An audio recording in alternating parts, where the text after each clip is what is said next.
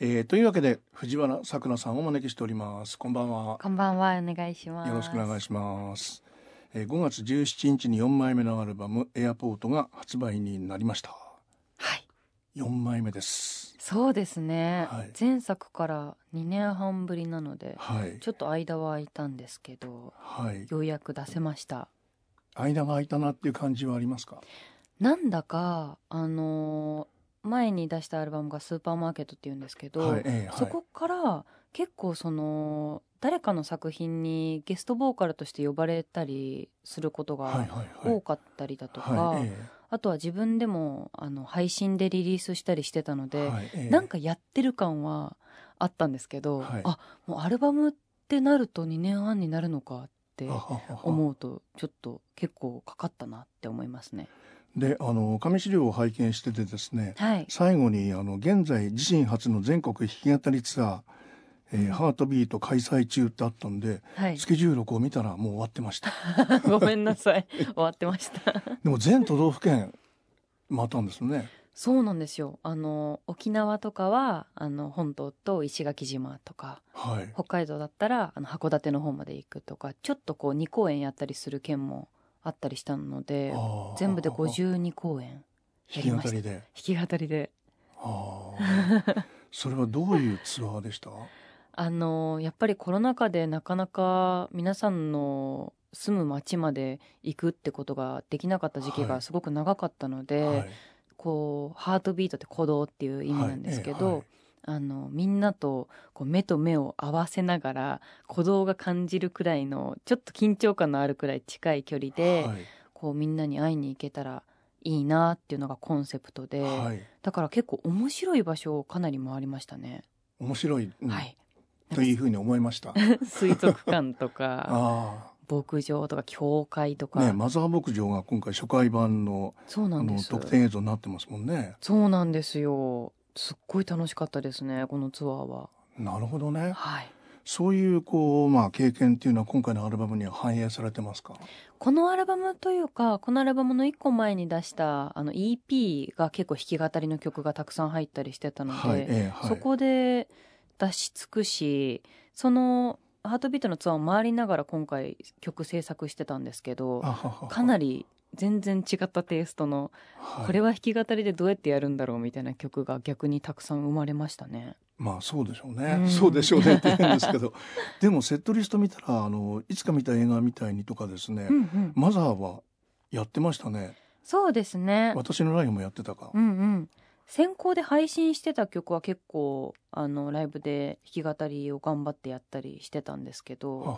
は。かなりこうトラックから作るっていうね作り方を、えあのすることが今回多くえて、はい。だからギターで弾き語りをしてないからはい。ギターのコードがめちゃくちゃ難しいんですよなるほどね。なんかもう、え抑えたこともないようなコードえをはい。弾き語りだと、まあ、一人で表現しなきゃいけなかったはい。りはい。ええするので、かなり苦労しましたでも、そういう、あの、トラック系の人と一緒にやるっていうのは、これはうんう。んさくらさんのご希希望をされたもんだったんですか。そうですね今回どういうアルバムにしようって思った時にあの前のアルバムで初めてその馬場さんっていうはい、ヒえップえホップのラッパーの方とご一緒に制作した時にあの生活いいですね。あ嬉しい、ええなんかそれの作り方がええ初めて、まあ、あの馬場さんにトラックを作ってもらって、はい。そこに私がこうメロディーを乗せるっていうやり方を初めてそこで試してはははは最初やっぱりギターを持ってないと弾けなくてなんかこあうーメロディーが出てこなくてはいはいはい。難しいって思ってたんですけど、ええなんか今回はなんかそこですごくいい曲ができたなって思ったのとはい。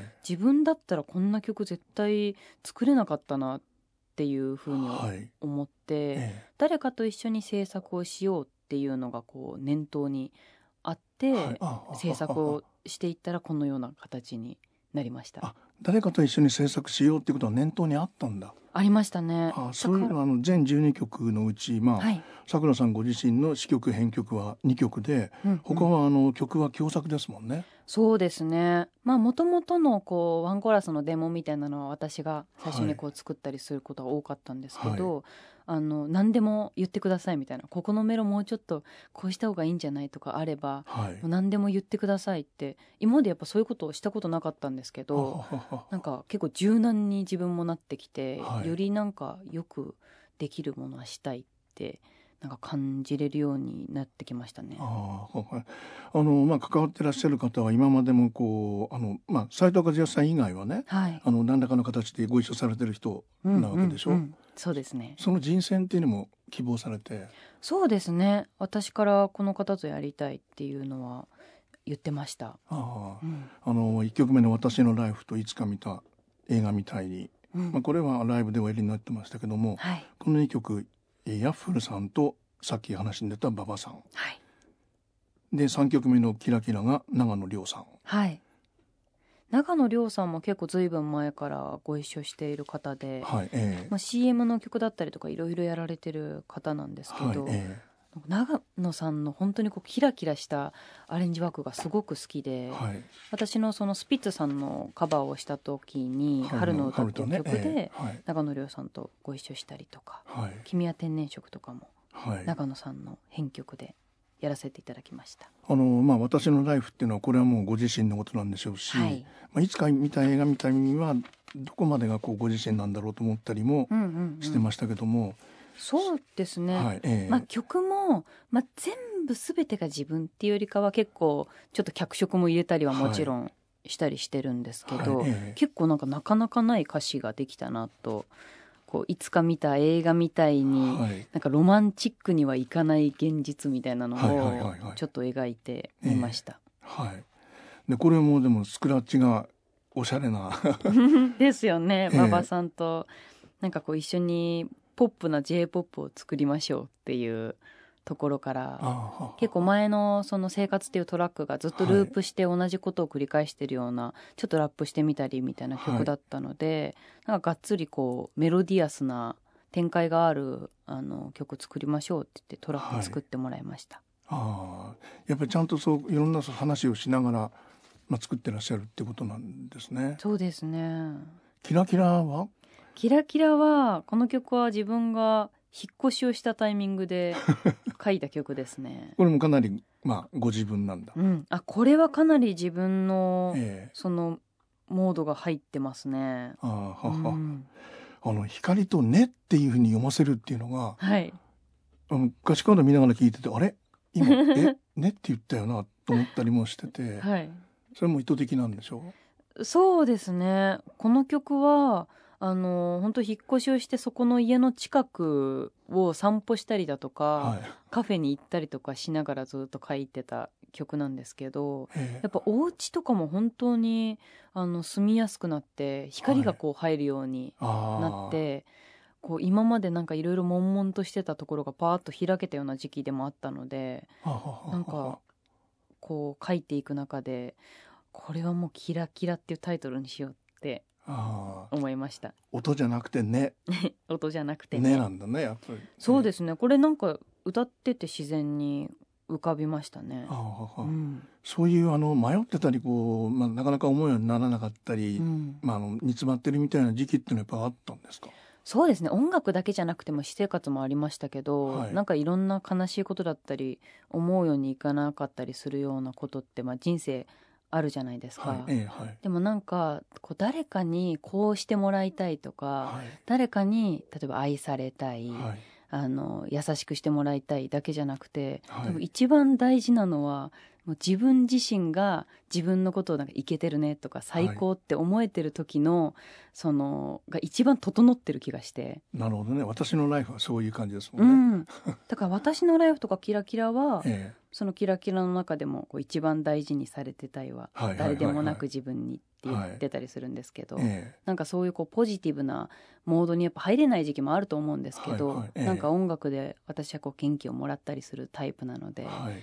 なんかこう少し SNS とか見てみんな頑張ってるなとか、はい、あの私頑張れてないかもって思ってる人たちにいや頑張ってるよ十分っていうのを伝えたくて、はい、この2曲は書きましたね。なるほどうね、ん。であの4曲目のこの「迷宮飛行」がそういう意味ではちょっとこう五感が違うなみたいな感じがありましたね はい。これはタイルトル後でつけたのかなとか。後でつけましたもちろん。ああ、えこれは中西道彦さんっていうはい私のずっとバンドとかでベースを弾いてくれてたえ方、はい野生コレクティブっていう。はいはい、え野生の道さんでずいぶん前からだからもう知ってえてはい。もうあの関係性はあったんですけどそういうアレンジとかはあんまりしたことがないっていう話があってはははであの一番最初はははい。あの「ホットコーゼ」っていう曲ではい。ベースを弾きに来てもらったんですよ私のアレンジメントした曲なんですけど、はい、ええその時にすごくやっぱみちさんとやってて面白くてははははで結構ドラムとかベースの立った曲が作りたいなと思ってたので、はいはいはいあこれはみちさんちょっとそういうの興味ありますかって言ってあああ、りますって言ってトラック作ってもらって、えっていう感じでしたねえ。なるほどね。あのコンポーザー、もう曲もお作りになる方なんでしょそうですねみちさんはそういうあのいろいろやってらっしゃるんですけど、はい。なかなか誰かアーティストのこう曲を作ったりプロデュースしたりとかをがっつりやってきてはなかったみたいなのああ、はで。ははは。はい、 でもやっぱりあの、まあ、ベースの人にこう惹かれるとか 気になるとか共感するみたいな何かはあるんですかなんかそのこの「私のライフ」とかを作っている時期だからはいええ12、年前とかがはい。結構自分的にあのなんだろうな音数の多いものとか「君は天然色」とかもたくさんこうリリースして、はい、ちょっと音数を減らしたいなって思ってた時期だったりしてあ。はははちょっとこうあのシンプルな編成でちょっと間がありつつも、はいえあのなんかかっこいえはいい曲が書きたいなとかずっと思ってたりして、はいはいその流れで多分こうドラムとかベースの人に声をかけることが多かったですね。あなるほどね、あのお父様がベースをおやりになってたんうんですそうですすね、ええお父さんベーシストです。ああでもやっぱベスースとかドラムのリズム体がこういろんな方とご一緒すること多いんですけど変わると、あ結構変わるなって思うことが多いのであやっぱバンドの柱になる部分だとは思います。はいでもまあ「迷宮飛行は」あのそういう意味ではこう、まあ、ラップが入ってモノローグっぽかったりはい、ちょっとゆったりめな でもビートがあるみたいな はい、 「迷宮飛行」っていうタイトルには何でなったんですかこれこれいろいろこうもう曲が完成してもうタイトル考えなきゃだよっていう時期はいにえなってくるんですけど、全く思思い浮かばなくてはいええタイトルが。あでレコーディングのそのミックスをしてる段階だったんですけど、はいええみんなでどうしようみたいなはい何がいいと思うって言ってはい私はなんかその、まあ、応答せよって言ってるんですけどこう、はい飛行機に乗っててはいでもう喧嘩になっちゃって、はいはいはいもうなんか着陸する場所がないみたいな、はいえあの喧嘩したらあのどこにこううまく着陸すればいいか分かんなくなることあるじゃないですか、はいはいなんか話があっちこっち行っちえゃっはいて、いえやもうさっきそのもともとの発端はそんな話じゃなかったのえに、はいええはいあの時そうだったよねとかどんどん話が飛躍していってはいどこに落ち着けばいいか分かんないみたいなタイトルにしたいですってずっ となるほどね。 みんなにえ言ったら、ええあのエンジニアのいつもレコーディングとかを撮ってくれてる鍋吉さんって方えがはい。なんかなんたら飛行がいいみたいな話になっててはいはいはい。 「迷宮とかは?」ってポロッと言ってお「いただきました」ー なるほどね。つけましたね。なる。でもこういうまあ男と女のこういある種のディスコミュニケーションみたいなものをね、はいまあこんな風にこう歌うっていうのも一つの作家的なテクニックだったり おーするんでしょうし。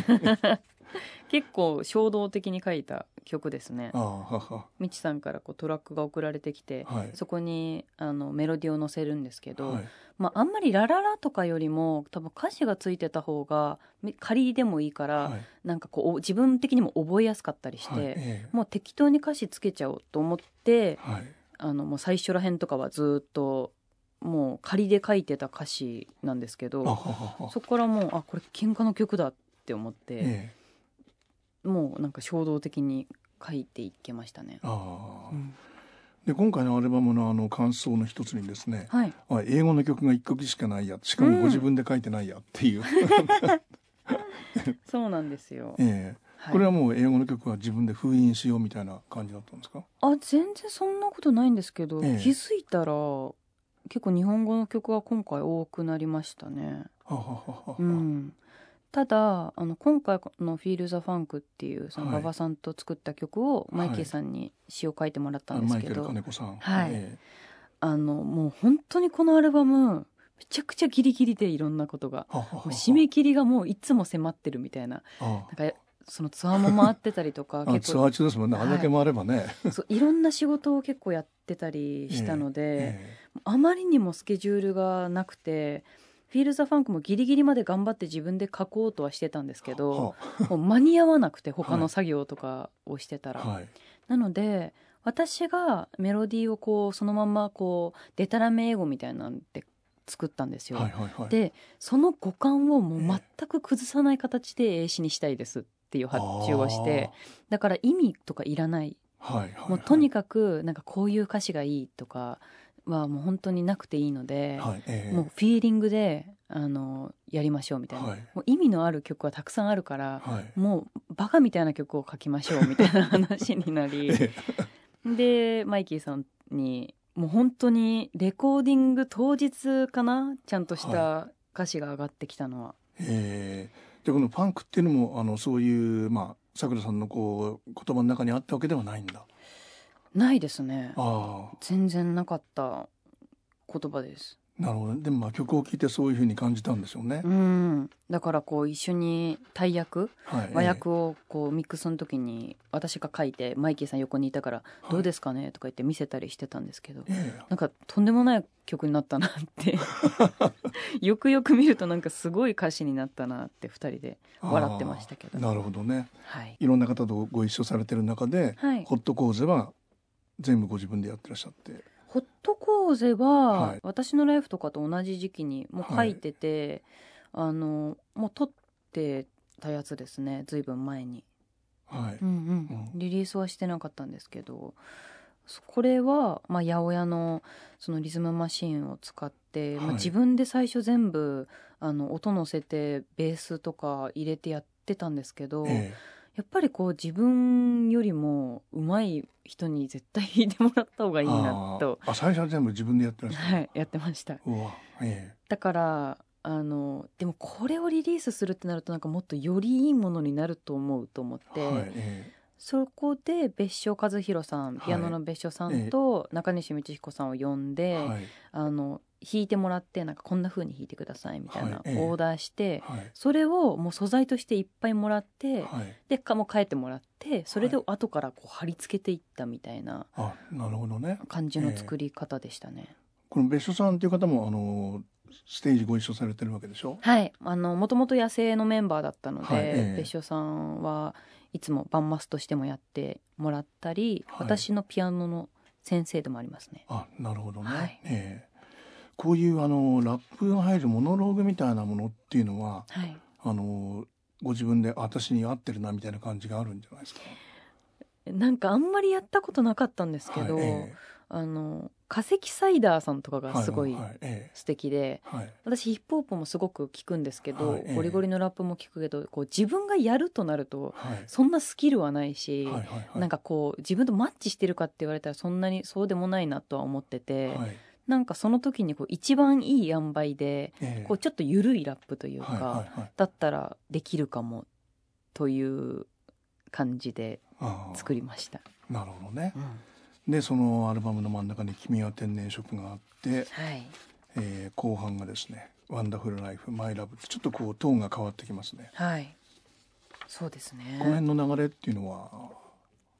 でも曲順結構悩んだんですけど、はいええはいまあこう「エアポート」っていうアルバムのタイトルなので、はいええなんかこう飛行機がバーって飛んでいって最初こうはいキラキラキラーっといろんな景色が見えて楽しいっていうところから迷宮飛行でこう乱気流に飲まれはいそこからなんか最後こう緩やかに着地していくような、ええなんかピースフルな流れにしたいなというふうに思いながらはいなんか曲順は選んだりしたんですけど「ワンダフルタイムも」その迷宮飛行とかと一緒のタイミングでトラックが4個ぐらいみちさんから送られてきて、はい、これもね野生ですもんね。はいそうですそうでです、みちさんがやってくれてでその時にもうこれもふっと口に出た「ワンダフルタイム」っていうす。はいあののがこと口から出てきたんで自分にとってワンダフルタイムは何だろうって思った時にはい、やっぱり音楽をするしてる時が一番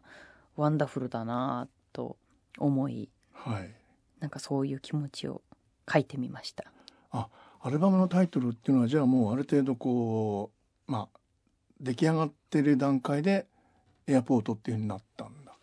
そうですねあの多分「エアポート」ってタイトルが決まったのはもうほとんど歌取りは終わってまだはいミックスとかマスタリングは終わってなかったと思いますけど、はいええなんか結構もう後半の時にできたタイトルですね。なるほどね、うんでエアポートっていうこうタイトルにまあ準じた形で曲順が決まってったっていそうですね。ああ君は天然色を改めて歌ってみてどう思われたんですかこの曲はあのダイハツの CM の歌として、はいええはいこの曲ももう決まってた曲はいだったんでですけど、ええはいなんかこうその時コロナ禍だったっていうのもあって、はいダイハツの方からあのなんだろうこうずっと家にいなきゃいけなかったはい時期が長くて、そこから車を買ってなんかモノクロだった世界にまた色をつけていはいええくみたいな、はいなんか気持ちをこの CM では表現してもらいたいみたいな、はいだからもともとはやっぱ妹さんのことを歌われてたりとはいかええはいうんする曲だと思うんですけど、ええはいなんかやっぱり名曲だったり歌い継がれていく曲って、はいなんかこうちょっと角度を変えてもまたすごく素敵な曲として、はいなんか蘇ったりすごいなってこうなんか感心するなんか本当にいい曲だなってはい改めて歌わせていただいて感じましたし、えなんかこう自分としてもこのタイミングで歌えてよかったなと思う一曲ですね。あの長野さんとそういうこうどういうふうにしようみたいなどういう歌にしようみたいな話はされたりしたんですか。あの実は CM の時は私は歌取りはその CM のその方たちと一緒にはい普。通のレコーディングみたいな感じじゃなくてそのもうサビのところだけを歌いに行ったんですけど、はいその後またう撮り直したっていう形ええ。で、その時の CM の音楽担当も長野さんあ、なるほどね。でええたまたまあーなんですけははどはその流れで長野さんとはもちろんずっとご一緒したことあるし、はい。ええ。じゃあもう一回そのつるっと一曲入れあの配信しようと思うんですけどご一緒したいですって言って、長野さんからこのアレンジが返ってきたんですが。はい。えやっぱえ。長野さんのこうコーラスの声の重ね方とかはがいええやっぱすごくあの特徴的な方ではい。ええ。こうすごくそれこそなんか音楽をこう色付けはい。ちょっと見えてくる方だなって色が見えてくるようはないアレンジをする方なので、今回はなんか私がこうこうこうしてくださいって言ったってよりかははい。もう帰ってきたのが良すぎたっていう感じですかね。なるほどうね。んで、ワンダフルタイム、はい、マイラブというですね。うんまあ、これもご自分なわけで。はいそもうですね本当に個人的な。そうですねなんかこの曲しかりなんかそのこのアルバムに入ってる曲の中で結構愛について歌ってる曲っていうのがすごく多くて、はい。なんかあまりそれを隠さずに「愛」っていう言葉をかなり使っている曲が多いんですけど、はいなんか、まあ、この「マイラブっていう曲でも「こんな遠い場所から君がいつもよりよく見えたよ」っていうフレーズから始まるんですけど、はい。はい。なはんかすごく遠くに距離的には遠いところにいるのにい。はい。人のことを近く感じられた時に私は愛を感じるんですよ。なるほどなんね。かこう抱きしめ合ってる時に好きってなってる時が一番近いとは思わなくてあはははは。例えば家族とかすごく遠くに、まあ、福岡っていうところにいて。はい。あのまあ、毎日別に連絡を密にじゃあずっと取り合ってるかって言われると別にそういうこともないけど、はい。えでもこの人たちは私のことを完全に愛してくれてるえ。はっていうはいはいはいなんかぜ絶大なこう絶対感みたいなのを感じた時にすごく、あ愛ってこういうことだって感じることがすごく多くって、はい。だから結構曲の中でもなんか遠いけど近いとかうん。なんかそういうことをすごく書いてる曲が多くって、はいなんかそういうことを曲にできたらいいなと思ってはい。書きましたね。 マイラブっていうタイトル使うことには、こ う、ある種の、ポールへのはい。や愛が っぱそれはあるんですかね。そうですねやっぱ「マイ・ラブ」と言ったら私はもうポールだ、でしょうね。 ポール・マッカートニーだ私はもう一番ポール・マッカートニーが好きなので、はいまあ、この曲ももう最後までタイトルどうしようかなって思ってたけどはい「まあ、マイ・ラブ」っていう言葉が入ってるのもあって、はいあまあこれは「マイ・ラブ」でいいかまあまた全然違う曲ですけど、まはあ、いいいかなと思って、はいはいでもそういうあのーまあさっきご家族の話もちょっと出ましたけども、はいうん子供の時から本当に物心ついた時から音楽がうん周りにあるってご家庭だったわけでしょ、そうですねもうお父さんが音楽大好きだったのでだから音楽をこう始めて東京に来たりするまでやっぱり音楽の趣味が合う子が周りにあんま言いりないでしょいなくって、はいその、まあ、すごいワールドミュージックだったりとかはいええがすごく好きになったりとはかいえしていったので、こういう話って誰にしたらいいんだろうってずっと思ってたんえですけどあなんかこうここに来てやっぱ音楽の仲間が増えてきてあはいそういう話ができるのが今すごく嬉しいですね。そういうその周りにいないなっていうふうに思った時っていうのはこうある種の孤立感みたいなものはあるんですか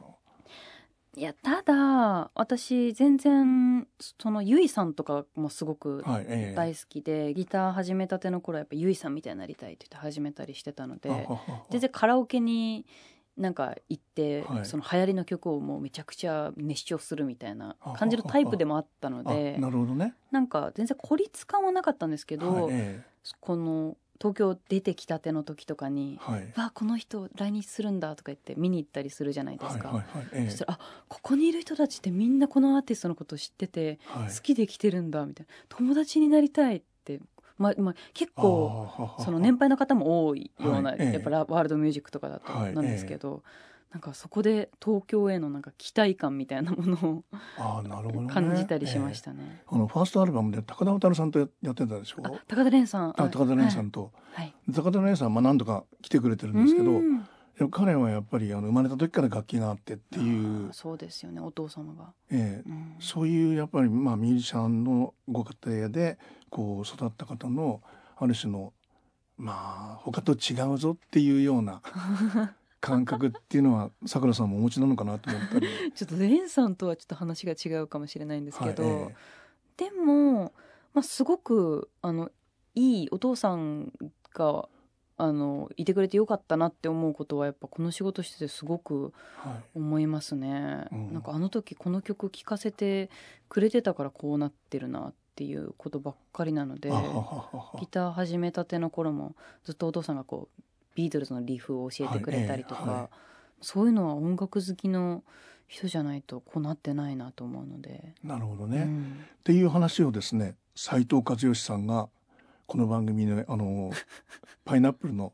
まあインタビュー、に来た時にあーはいうん話をされてたんですよ。うん、和義さんも本当に音楽だったりギター大好きなはい方で、えだから結構お父さんとまあお父さんより年年は下ですけど、はいなんかあの界隈の方とすぐ話が弾むんですよね 界隈の結構え和義さんのこの「話そうよ」ははいこれはこうどういう経緯だったんですかまずは和義さんがその先月4月に出されたはいええ「パイナップル」というアルバムの中の曲「パイナップル」っていう曲あれよをかったですね。あありがとうございます一緒にやろうって言って声をかけてくれて、それはなんか和義さん一人で最初は歌うつもりだったけどもうちょっとこう声に広がりを出したいみたいなことがあって、はい呼んでもらってあもちろんやりますっていうところから、はい、私もちょうど制作期間で全然か姿形がない曲たちが結構あったんですよ。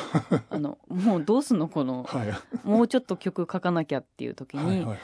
あ和義さんやってくれるかなっておーその時にパッと思いついて、はい今誘ったら絶対断れないだろうと思って もうだって向こうが誘ってきて、はい私があの誘っては「い嫌だ」って言われたら、はちょっとあのいね和江さんも言いにくいじゃないですか言いにくいですよねだから言いにくいところ狙って、でまあ初めてこうどういうやり取りで曲にしたんですか和義さんのスタジオに行かせてもらってあーもう2人でギターを持って、はい私があのワンコーラスのデモを23曲持って行ったのかな、はいで和義さんに「どっちの曲がいいですかね?」みたいなはい話をして、はいあこっちの方がいいんじゃないみたいなところからまずデモが決まって、えでなんかこう和義さんとはなんかこうメロディーを出し合ったっていうよりかはあの構成をどうするかとかあああコード進行をもうちょっとこうした方がはいいいんじゃないっていうのとか、はい結構やっぱバラードであのコードもシンプルだったので、はいずっと同じことしてたらかなりこうあの展開的になんかメリハリがつかないかもってなって、はもうちょっとこういうふうにやってみたらっていうのをいろいろやり取りさせてもらっはいてから、オケのレコーディングがあって、でその後歌のレコーディングがあってっていう感じの流れでしたね。彼のバンドを、まあ、ステージのバンドと一緒にやってるっていうそうですね、でもこういうあの距離感の本当に近いパーソナルなうんラブソングっていうのをこのこれだけの長さで歌ってらっしゃるっていうのもはい、やっぱり一緒にやれたからですかね。あ本当にそれはその通りでもともとこの曲のデモはい、あの、まあ、ちょっとメロが変わったりはしてるんですけどはいええもともとの原型は友達がのなんか恋愛相談みたいなの聞いてて、はいなんかめちゃくちゃ悲しい曲だったんですよだかあら。ああでそれみ曲書いたよって友達に聞かせたりしてて、えでだから全然その歌ってる対象も違ったような曲だったんですけえど。あ和義さんとそのバンドの皆さんがレコーディングしてる時はまだ仮の歌詞あで、はいえでオケの音ずっと聞きながらあ歌詞書き直そうって言って家とかえはいでずっと夜とか書いてたら、はい、あこれ全然違う曲になりそあなるほどねうと思ってだからこう付き合っていく中でこうはいええ変わっていく関係性の,、あのことを歌った曲になりましたね。この何気なさほん本当にこう日常的でうん、こうあの特別なこと言わないんだけどもすごくこう近しい何かが伝わってくるっていうのがいいですよねこの嬉しいです忘れちゃいないことがやっぱり一番大事なんだよねみたいなところがね、そうですねなんか本当にこうどうでもいい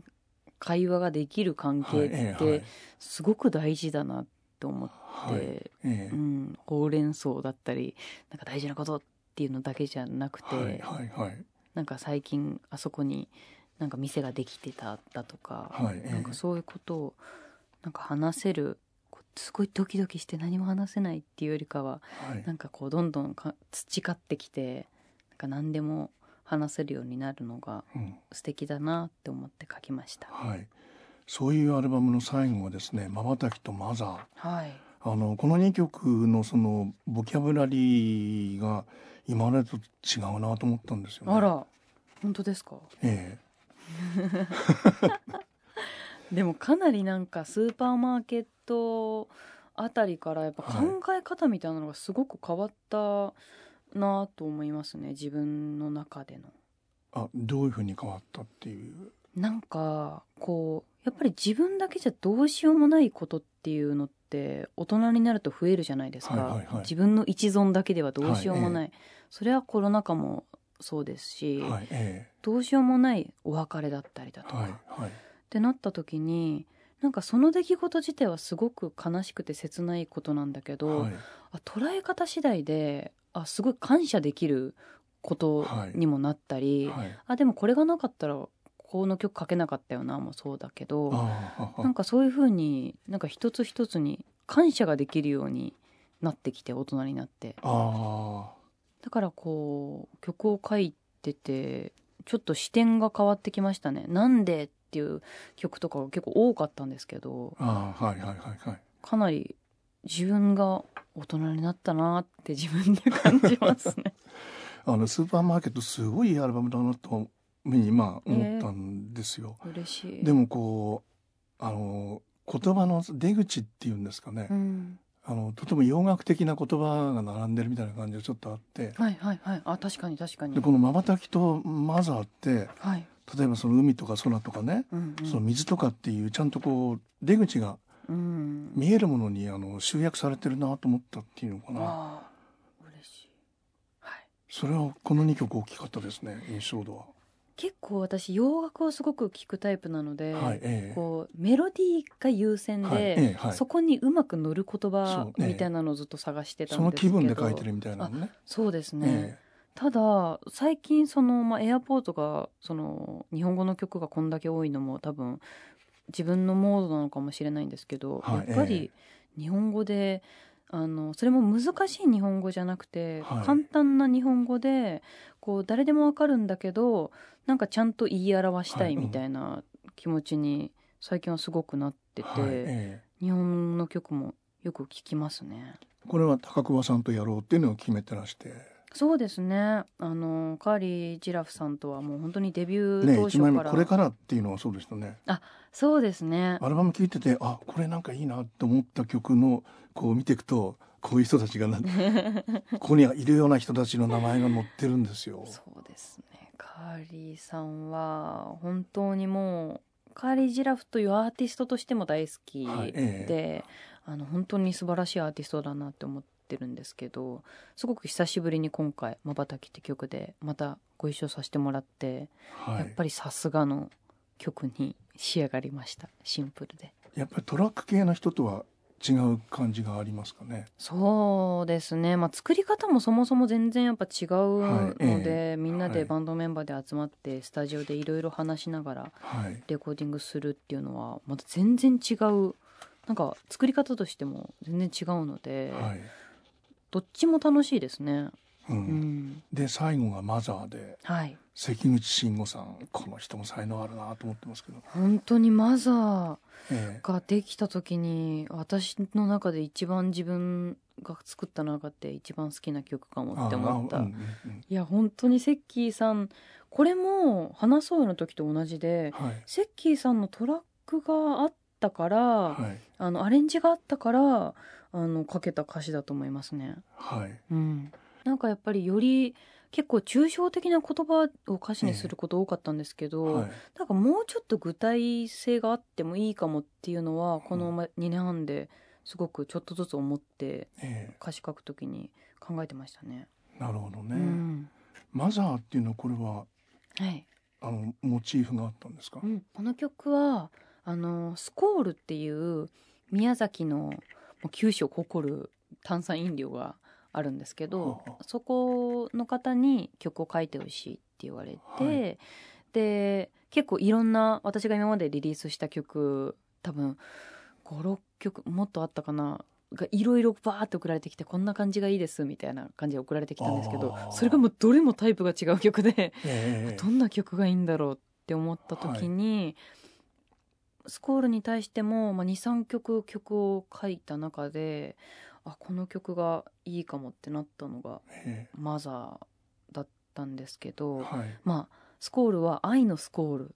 とか「あの恵みのはい雨」みたいはなはこう意味があったりするのでなんかそこからあ自分にとって愛ってなんだろうっていうのを考えながら書きましたね。えでそれがマザーっていう言葉だったんだそうですねこの「あーマザー」っていうタイトルももう最後の最後にあのつけたんですけどあ、うあん、そういう意味ではあの今までのこうアルバムとは違うところに着地したですでね、出ることができたみたいな感じがあるんじゃないですか、うん、ちょっと今開けた感じのところにいるのでここからこういうことしたいなっていうのが結構今見えてきてはいいて一つこういろんなことが自分の中でいろいろ感じてたものがはい一枚にまとまってよかったという気持ちです。はい、はい新しいキャリアがここから始まるみたいな、 そうですねええありがとうございましたありがとうございました